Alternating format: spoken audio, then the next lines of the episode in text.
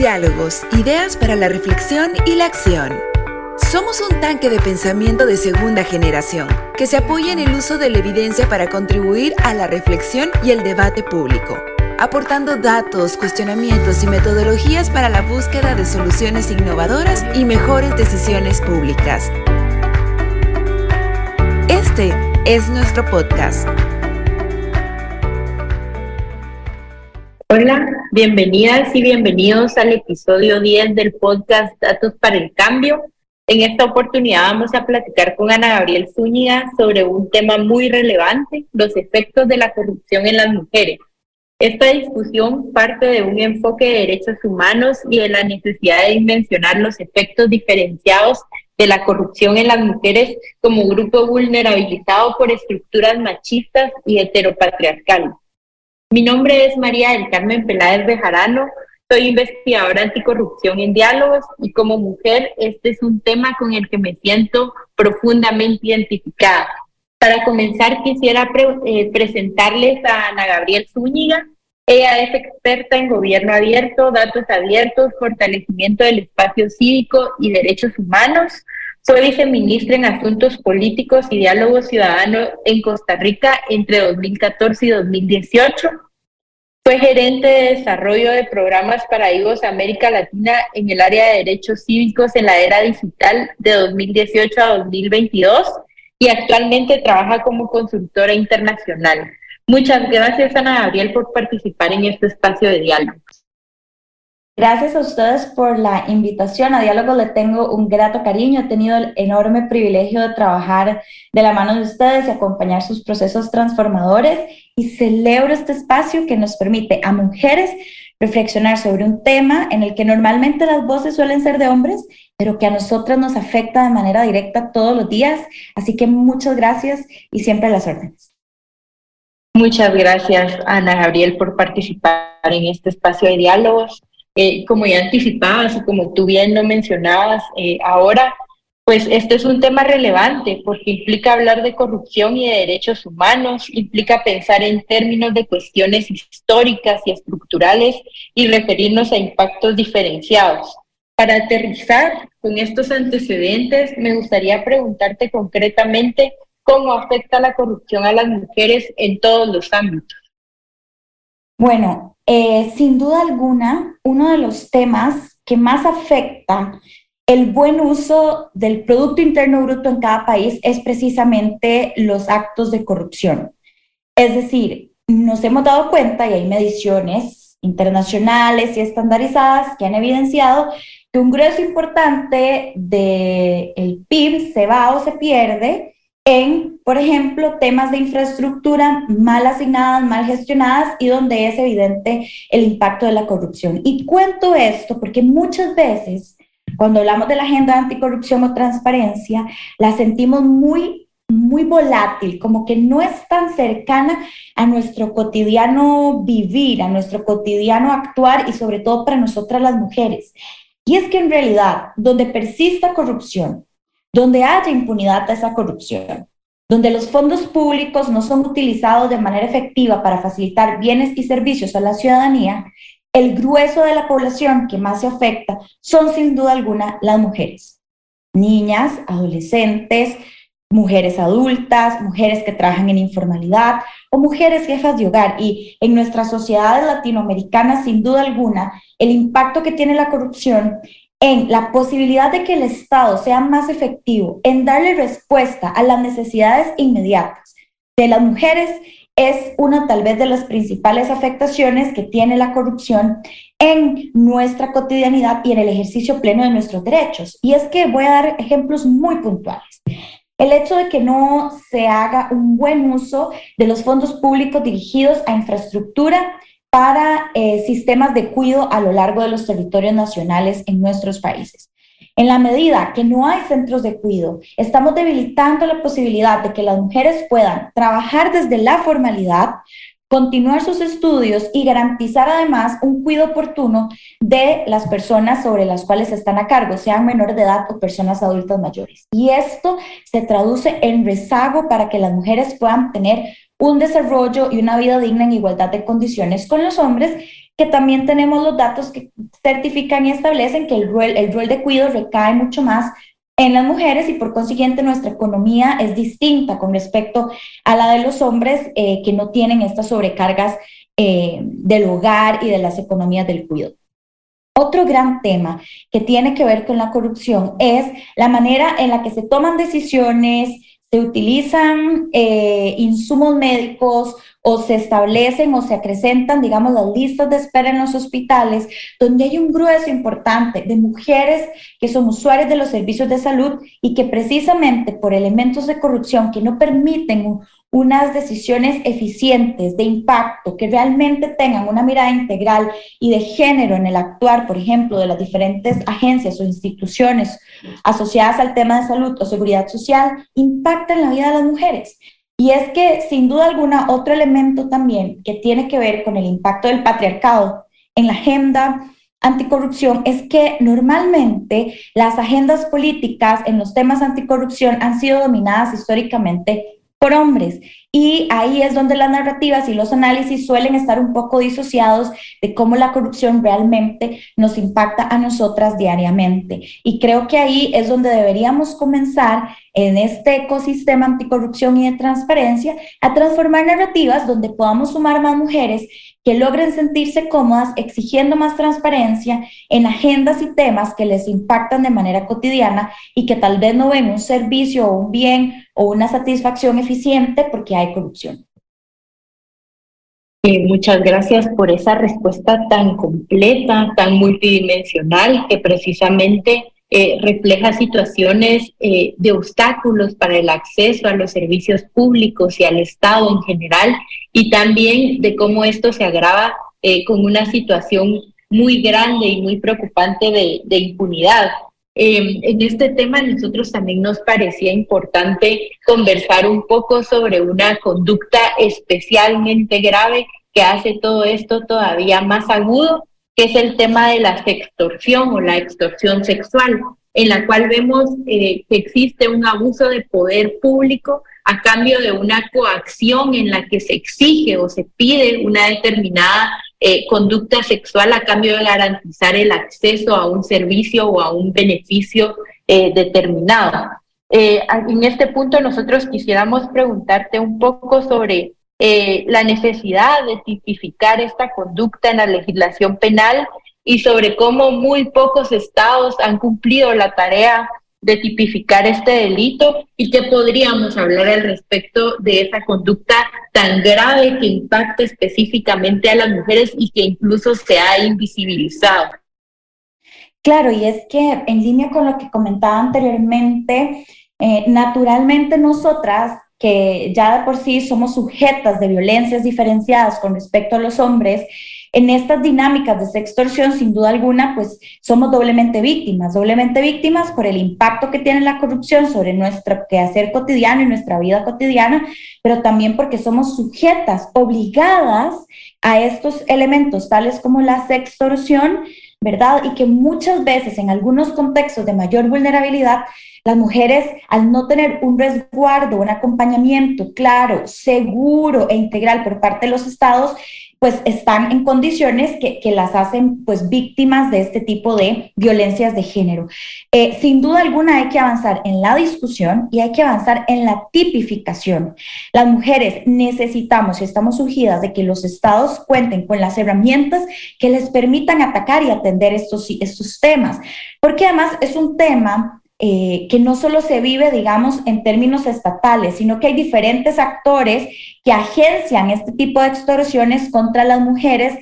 principalmente aquellas que tienen una mayor condición de exclusión social, económica, educativa y cultural. Entonces, está bien tipificar, es una acción, una conversación que hay que dar. Los congresos tienen que avanzar hasta este tipo de legislaciones y tipificaciones, pero también hay que pensar en elementos estructurales, culturales, que permitan también dotar de herramientas a las mujeres para que eh, tengan una mayor capacidad de agencia, de denuncia, que conozcan el sistema eh, y las herramientas e insumos que tienen a su favor y que se comiencen a visibilizar estos temas. Porque muchas veces la persistencia de estas eh, violencias de género están asociadas a la invisibilización y normalización de que existen. Y eso hay que irlo, hay que irlo transgrediendo y hay que irlo cambiando. Y sin duda también hay que abrir espacios seguros para que las mujeres puedan denunciar cuando son sujetas y víctimas de estas circunstancias. Y otro tema que a mí me parece pues fundamental eh, ponerlo sobre la mesa es que uno de los elementos también de prevención y cambio de estas dinámicas de extorsión y también de otro tipo de violencias de género asociadas a los actos de corrupción tiene que ver con la posibilidad de que podamos abrir más espacios de toma de decisión a mujeres que estén en los diferentes espacios del sector privado, del Estado, eh, del sector judicial, que puedan y, estar ahí y, ser una voz con legitimidad y también con conocimiento de estas violencias de las que somos sujetas las mujeres. Sin duda, la posibilidad de tener más mujeres que sean afines a estas necesidades de legislación o de reflexiones colectivas, que estén ahí resguardando esos derechos, resguardando esas luchas y esas conversaciones, pues garantizarían un avance mucho más eh, efectivo de estos temas que queremos erradicar como la extorsión que comentabas. Muchas gracias, Ana Gabriel. Y precisamente siguiendo esa línea de los múltiples efectos e impactos que tiene eh, la corrupción, todos estos factores estructurales y estos eh, fenómenos como la extorsión en las mujeres y que muchas veces incluso interseccionan con otras categorías, pues a mí me gustaría retomar eh, cómo es que el Estado invisibiliza esta situación y no tenemos incluso en muchos casos los datos o la información necesaria para conocer realmente cuál es la magnitud de estos impactos. Entonces aquí me gustaría preguntarte cuál es la importancia del acceso a la información y la calidad de datos con indicadores y perspectiva de género. Por supuesto, y es que a mí lo que me encantaría dejarle a las personas que escuchan este podcast es que reconozcamos el derecho al acceso a la información como un derecho humano. Es un derecho fundamental, tan importante como el acceso a la educación, tan importante como el, derecho a la salud. ¿Por qué? Porque precisamente entre más personas de ciudadanía y sociedad civil tengamos acceso a los procesos de toma de decisión, las acciones de los estados, tenemos más margen de hacer un activismo basado en evidencia que nos permite identificar dónde debemos dirigir el lobby, el advocacy y las acciones de solución concretas y específicas. Y comento esto porque precisamente la información es tan poderosa que cuando no la hay, hay impunidad, que cuando no la hay, se invisibilizan agendas y acciones afirmativas que deberían ser generadas.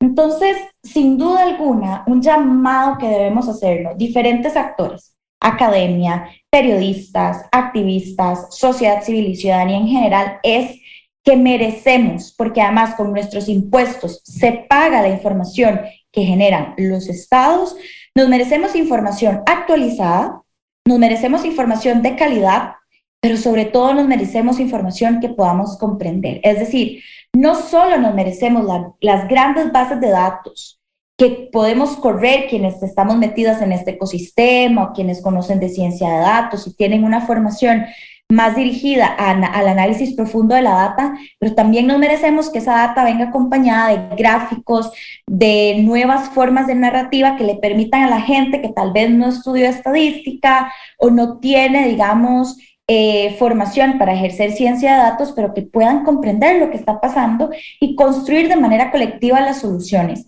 Eh, yo me he dado cuenta, y eso es importante, que hay actores en los diferentes poderes del Estado o instituciones públicas que tienen una gran eh, interés y, una gran anuencia de manera genuina de hacer transformaciones de género y transformaciones de apertura de datos y de acceso a la información. Pero precisamente a veces requieren este acompañamiento de sociedad civil para poder identificar qué es realmente lo que se quiere y lo que se necesita. Y lo que es cierto, y esto también es un mensaje a quienes están en instituciones públicas, es que en la medida que se transparenta la data,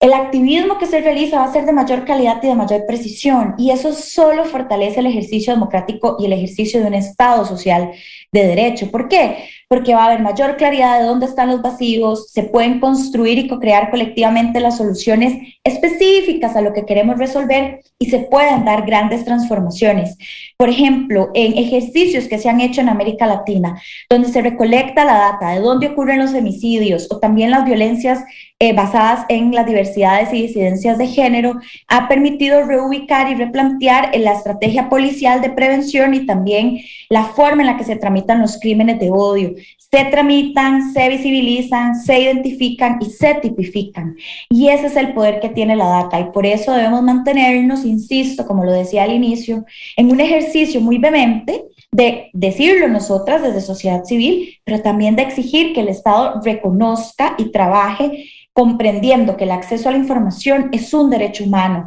porque además está asociado con el hecho de que lo pagamos con nuestros impuestos y esto siempre me gusta insistirlo muchísimo. Sin duda, sin duda es muy importante dimensionar esto que tú mencionas y también darnos cuenta de la importancia de los datos, la información y la evidencia para la toma de decisiones y para la atención a las problemáticas sociales. Y así, pues esta conversación podría durar muchas horas y repetirse durante muchos episodios, porque estamos hablando de un tema complejo, estructural, histórico y multidimensional. Sin embargo, en este punto, más allá de todos los factores que son externos al valor y a la legitimidad de las mujeres y los movimientos en los que, en los que participamos para ejercer, promover y exigir nuestros derechos, lo más importante es destacar nuestro protagonismo, nuestra resistencia y nuestra defensa a los derechos humanos. Por eso te pido que cerremos la discusión comentando sobre mujeres referentes en la lucha contra la corrupción y ejemplos de liderazgo en la región. Sí, por supuesto. A mí me encantaría, por ejemplo, comentar el rol que hace Alejandra Petiza González, que ella trabaja desde lo local, eh, y que ha liderado brigadas de hacking cívico eh, de México y trabaja en Monterrey, Nuevo León, y también es líder de la brigada en Guadalajara y realmente lo que hacen es eh, pues mover, ¿verdad? Un poco el ecosistema de datos y sin duda para mí la apertura de datos, porque también la lucha contra la corrupción, y en esto quiero ser muy clara, no se trata solo tal vez desde la, de la agenda tradicional de lucha contra la corrupción, sino también Corrupción es cuando el Estado no hace efectivamente su trabajo y no cumple constitucionalmente y con los convenios internacionales. Entonces, las agendas de transparencia, acceso a la información y apertura de datos, sin duda son aliadas fundamentales eh, para eh, zarandear agendas programáticas que si se hacen más efectivas y eficientes, ahí también hay una importante reducción de la corrupción que es por eh, inacción de los estados de atender las demandas. Entonces, por eso me gusta poner este tipo de ejemplos puntuales. También hay un grupo de mujeres de Cívica Digital que convoca múltiples ONGs y gobiernos para generar productos em, digitales y que hablan precisamente de diferentes agendas programáticas que ponen en el centro los derechos de las mujeres. Eh, también me interesa hablar de Elsa, que es la directora de la ANTAI en Panamá, que ha hecho una labor impresionante eh, por trabajar la implementación del Programa Internacional de Datos Abiertos eh, para combatir la corrupción. También me parece fundamental el liderazgo de Ania Calderón. Ella es mexicana, lideró eh, la Carta Internacional de Datos Abiertos por mucho tiempo y también ahora es parte del Board de Global Integrity, que es esta organización que también trata de dar como una mirada global y de trabajo pues para reducir los impactos que tiene eh, la corrupción y dar una mirada pues, de mayor transparencia y ética. Eh, y estas son posiblemente algunas de las mujeres que a mí me encanta poner sobre, sobre la mesa, que están haciendo un trabajo distinto, un trabajo disidente. También Agustina de Luca, que es una argentina que está trabajando en una organización donde, y esto me encanta porque es empezar a abrir la data y el involucramiento del sector privado en estos temas de transparencia y apertura qué elemento más potente que realmente trabajar eh, en estas agendas desde los diferentes actores que están inmersos en estos ecosistemas, hacer una transformación desde lo positivo. Y creo que sin duda alguna hay una gran cantidad de mujeres pioneras que trabajan de sol a sol en sus comunidades, en sus barrios, en sus organizaciones comunales para provocar eh, mayores soluciones a los problemas inmediatos de la ciudadanía desde un lugar de transparencia, de mucho diálogo y mucha conversación. Anticorrupción son datos abiertos, es transparencia, es acceso a la información, pero también es participación ciudadana, es co-creación, porque cuando le, perdemos el miedo a co-crear con sociedad civil y desde lo local y desde las bases, pues estamos abriendo desde la esencia pura de la política pública y del accionar privado también eh, lo que estamos haciendo y qué mayor forma de ser transparentes y de cerrar las brechas de corrupción que involucrando a los diferentes actores desde el inicio para que hagan no solo una fiscalización, sino que tengan una participación activa. Así que creo que ese sería mi aporte desde estos liderazgos, que hay muchísimos más, por supuesto,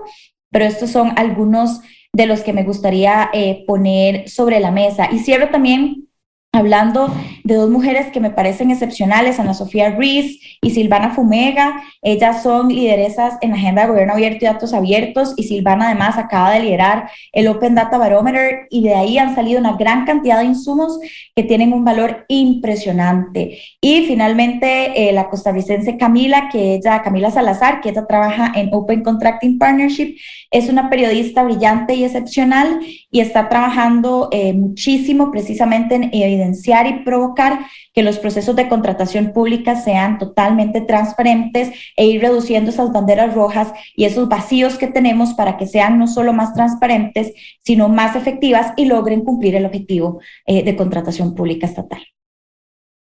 Muchas gracias, Ana Gabriel. Escucharte ha sido muy contundente, muy emocionante, bastante claro. Nos vamos con demandas reforzadas y con la determinación y el entusiasmo recargados, porque la igualdad y el protagonismo de las mujeres son trascendentales para la democracia, para la anticorrupción y para la construcción de mejores futuros. Eh, para mí la absoluta gratitud por la confianza para acompañarles en el espacio y ponerme a disposición de ustedes eh, para estas y otras reflexiones y además celebrarles que estamos acá teniendo esta conversación. Sin duda se requieren más voces de mujeres hablando de estos temas para darnos soluciones a nuestras necesidades inmediatas. Así que un gusto y un honor enorme eh, por el cariño que le tengo a Diálogos, a Guate y en general al ecosistema. Así que siempre a las órdenes para esta reflexión colectiva. Pueden visitarnos en nuestro sitio web www.dialogos.org.gt y en las redes sociales nos encuentran como arroba dialogosguati. Diálogos, ideas para la reflexión y la acción.